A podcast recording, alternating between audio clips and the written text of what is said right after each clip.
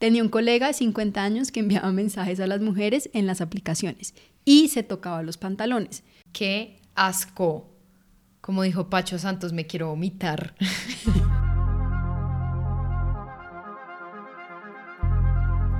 Bienvenidos a este podcast sobre la vida, sus aventuras y la cabra loca que todos llevamos dentro. Somos Raquel y Maristela, dos hermanas con mucho que decir. Bienvenidos a un nuevo episodio de Dos Cabras Locas.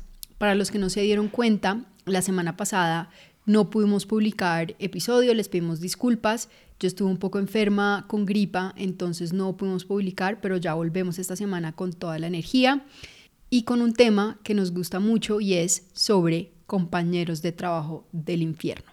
Todos pasamos una gran parte de nuestra semana en el trabajo, interactuamos con nuestros compañeros, ¿no? O sea, esas personas que al principio son completamente extraños, pero a medida que va pasando el tiempo, incluso hasta se pueden volver muy, muy buenos amigos, como también se pueden volver personas a las que no queremos volver a ver. Y como diría Maye, a nosotras nos gusta rajar, entonces no vamos a hablar de lo bonito que es tener compañeros de trabajo que se vuelven amigos, sino de esos compañeros de trabajo que son del infierno, que hacen cosas muy locas. Y, y bueno, venimos a hablar es de eso. Maye, pregunta para ti. ¿Has tenido un compañero de trabajo que te hizo la vida imposible? Sí, y no fue compañero, sino mi jefe en ese momento. Cuando hice mi práctica, me tocó una jefe loca. O sea, esta señora de verdad me bulliaba, o sea, me trataba demasiado mal. Y lo peor que me dijo, que hasta el día de hoy no se me olvida, es que me dijo, un día me sentó en la oficina y me dijo como, es que yo ya no sé qué hacer contigo, estoy desesperada, tú eres como los alcohólicos. Y yo como, ¿qué? Me dijo, sí, como los alcohólicos. Eres mala y ni siquiera eres capaz de aceptar lo mala que eres, como el alcohólico que es alcohólico y no acepta que tiene un problema de alcohol.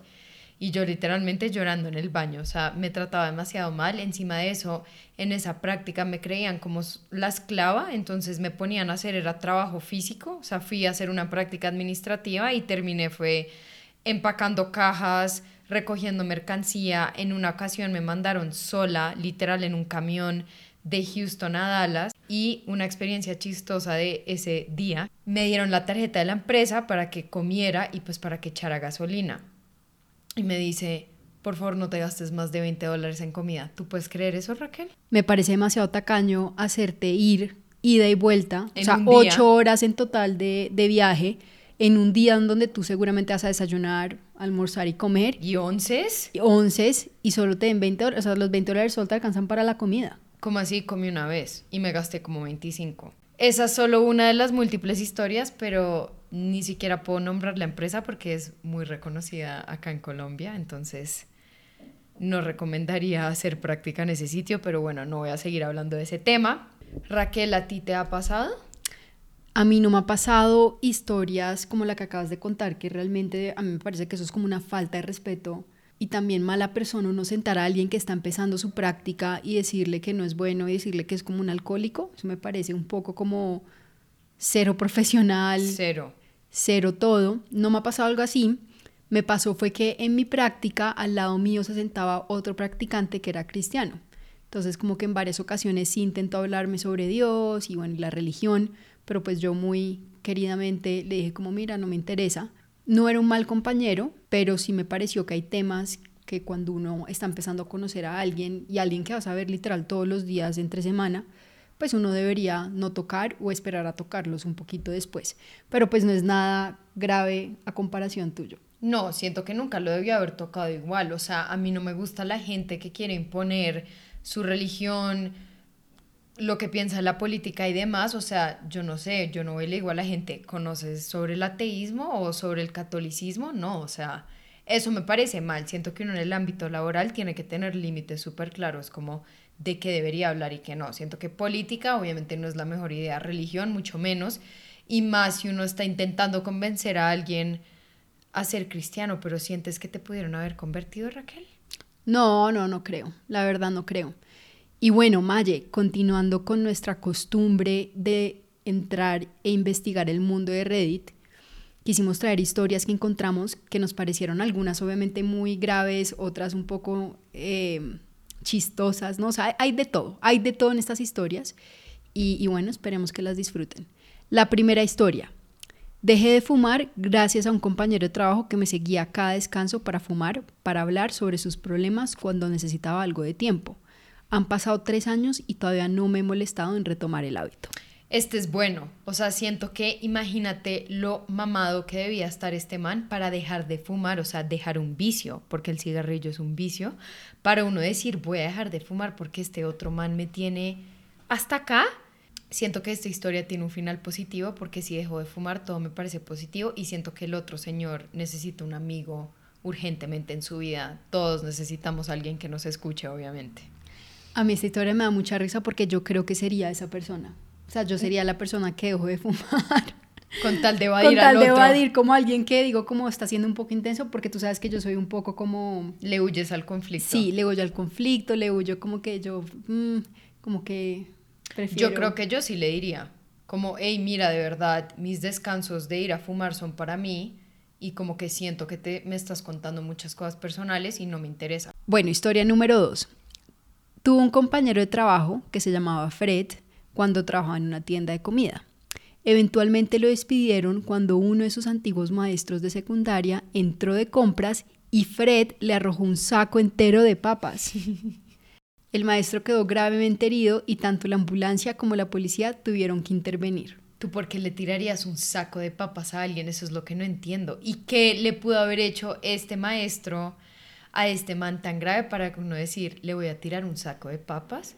Y en verdad suena chistoso, pero yo siento que un saco de papas con la fuerza suficiente puede ser un arma letal. Es como si te tiran, por ejemplo, una patilla. Es una no, pues una patilla te mata. No, una patilla como grande, te tiran la patilla, seguramente se parte la patilla, pero te parte la cabeza a ti también.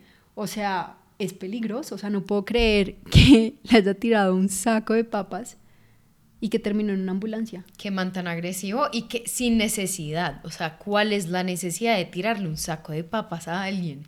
Y sin joder, qué peligro. O sea, me alegra que lo hayan echado porque yo no me sentiría tranquila trabajando con un man que le tira un saco de papas a alguien. O sea, diría, llega, mañana se despertó mal y el man quién sabe qué nos hace. No. O sea, esto es un ejemplo de alguien que no te ha hecho algo a ti personalmente, pero que el comportamiento diría en cualquier momento yo le digo algo explotar. y me tira a mí un saco de papas.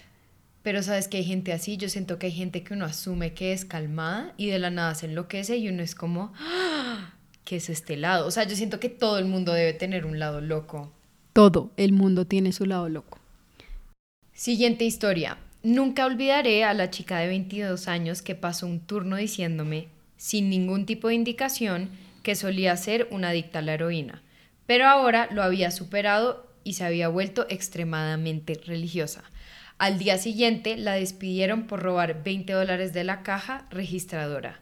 ¿Por qué? ¿Alguien me puede explicar por qué todos los adictos como a algo, ya sea el trago o las drogas, si salen de eso, terminan como siendo religiosos? O sea, siento que siempre como que en algún extremo terminan.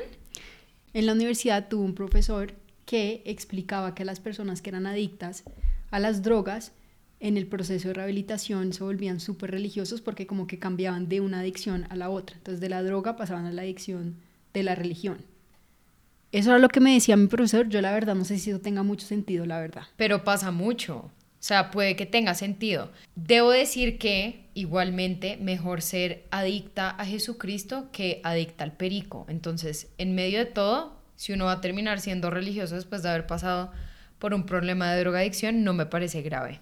A mí me parece que es una persona que está dando demasiada información como de Sí, entrada. personal. Sea, uno no va y le dice a alguien es que yo era adicta a la heroína, pero ahora ya no soy.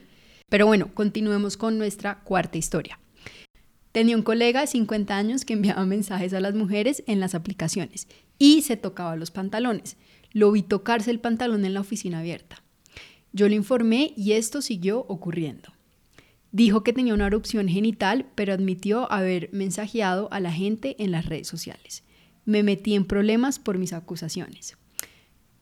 Tiempo después, ahora él está sentado frente a mí y comenzó a tocarse de nuevo los pantalones en la oficina. Lo grabé, se lo mostré a mi gerente y finalmente lo despidieron. Él también era un cabrón. ¡Qué asco! Como dijo Pacho Santos, me quiero vomitar. me quiero vomitar, qué asco. O sea, de verdad, yo también lo hubiera grabado, le hubiera mostrado a mi jefe. O sea, de verdad, la gente, ¿por qué es así de asquerosa? O sea, ¿en qué planeta Tierra tú dices, me voy a sentar acá en la oficina a masturbarme? O sea, el man básicamente se estaba masturbando en la mitad de la oficina. Y yo digo, amigo, date cuenta. O sea, ¿tú crees que qué? ¿La gente no te va a ver? O sea, el man de verdad pensó que qué, que nadie lo iba a ver ahí manoseándose. Yo creo que él era muy consciente que lo estaban viendo. Hay gente que le gusta salir a la calle en pelota y solo con un abrigo y después a gente inocente que está pasando mostrarle su cuerpo desnudo. Entonces, eso sí es un, pues como, eso no lo llamaría un fetiche, sino una locura mental, porque eso no es normal, pues que a ti te guste eso, ¿no? O sea, eso está mal hecho. A mí lo que me causa curiosidad de la historia es que ella lo denunció la primera vez. Y no le creyeron. Y no le creyeron y él diciendo como sí, tengo una erupción genital y Pero bueno, ¿qué es una erupción mensaje- genital? No sé, como Como que se explota tu pipí de la nada, no entiendo No, eso. creo que eso es como cuando salen, no somos médicas, puede que lo que digamos no vaya a tener sentido, pero como O sea, que el llagas. ¿Qué? Sí, como Raquel, llagas. no. Pero ¿por Bueno. qué se rascaría? Bueno. Pues porque le rasca. Ah, se estaba rascando por su Claro. erupción Entonces él decía que se estaba rascando por su erupción genital cuando realmente se estaba era tocando. Em, entonces me parece triste que no le han creído y que le haya tocado grabarlo para que lo Qué despidieran. asco, qué asco. Historia número 5. Mi antiguo jefe podría ser realmente bueno, pero estas son algunas de las cosas que lo llevaron a ser despedido. Ella insistía en que todos asistiéramos a su clase de yoga. Te pellizcaba el brazo si no le gustaba lo que estabas diciendo a un cliente, tal cual como un papá. O sea, un papá que te regaña. Tuve que compartir una habitación con ella en una conferencia. Ella dormía desnuda. No, pero la gente, no hay respeto, no hay respeto. Se emborrachó tanto que fue a pasar el rato con una pareja. En su habitación regresó y vomitó por toda nuestra habitación. Ella subía escaleras frente a los clientes mientras usaba vestidos diminutos y sigue, sigue y sigue. No, pero esta señora es un desastre. Lo que más grave me parece es el pellizco del brazo. El pellizco del brazo es literal papá o mamá que está regañando. O sea, a mí mi jefe me llega a pellizcar y yo me enloquezco. O sea, me parece una falta de respeto. Y cómo va a dormir desnuda en un viaje de trabajo. Es que la gente de verdad, yo no entiendo qué le pasa a la gente, pero esta señora Mm, mm, No quisiera tener un jefe así. ¿Te imaginas? Imagínate tú llegar al cuarto con tu jefe como bueno a dormir y la vieja en bola. No, y no solo eso, que después llegue borracha y se vomite por todo el cuarto y es tu jefe. Sí, no, qué pena. Qué oso, no hagan eso. Los que son jefes, por favor, no se emborrachen al frente de sus súbditos. Eso los hace quedar muy mal, muy mal. No, yo creo que está bien como tomar y eso, pero ya, digamos, esto de acostarse desnuda en la cama, vomitar el cuarto, sería con alguien que en verdad tengas mucha confianza para que después no, No. salga chisme tuyo. Confianza con nadie uno debería tener, al menos que sea tu pareja o algún familiar. Y ni siquiera, o sea, yo no voy a, no voy a ir a dormir desnuda si me tocó dormir con mi hermano en el mismo cuarto. O sea, no. Está rarísimo esta situación. Bueno, y tenemos una última historia, Maye. Historia número 6. Yo solía trabajar a tiempo parcial en un almacén de envíos y en un momento terminamos contratando a un chico de 16 años. Cometió un montón de errores que terminamos teniendo que arreglar, pero al principio le dimos el beneficio de la duda solo porque era nuevo. Pero no solo nunca aprendió sus errores, sino que era increíblemente vago y carecía de conciencia de sí mismo. Hubo casos en los que se les asignó una tarea, pero luego la mayor parte del tiempo jugaba en su teléfono, se escondía en el baño durante 45 minutos y luego esperaba que no nos diéramos cuenta o simplemente se quejaba por todo. Duró tal vez un mes antes de que mi supervisor lo dejara ir. ¿Qué hace uno en el baño 45 minutos? Al menos que se esté literalmente cagando la vida. Después de una bandeja paisa muy salvaje, uno sí puede durar unos 45 minutos en el baño. No, Raquel, yo nunca he durado 45 minutos sentada en el baño. O sea, creo que me desmayo ahí. Yo una vez, no mentira, sí durar 45. Es mucho. Máximo 10. Pero máximo. Sí, es verdad, no 45 minutos, O es sea, los terrible. que duran 45 minutos en el baño cagando, estoy preocupada por su salud y por sus intestinos y sus tripas. Y bueno, para terminar, para terminar nuestro episodio, quisimos traer algunos tips de cómo manejar una situación donde no te llevas bien con tu compañero de trabajo o que no te cae bien. Como dice el dicho, no somos moneditas de oro para caerle bien a todo el mundo.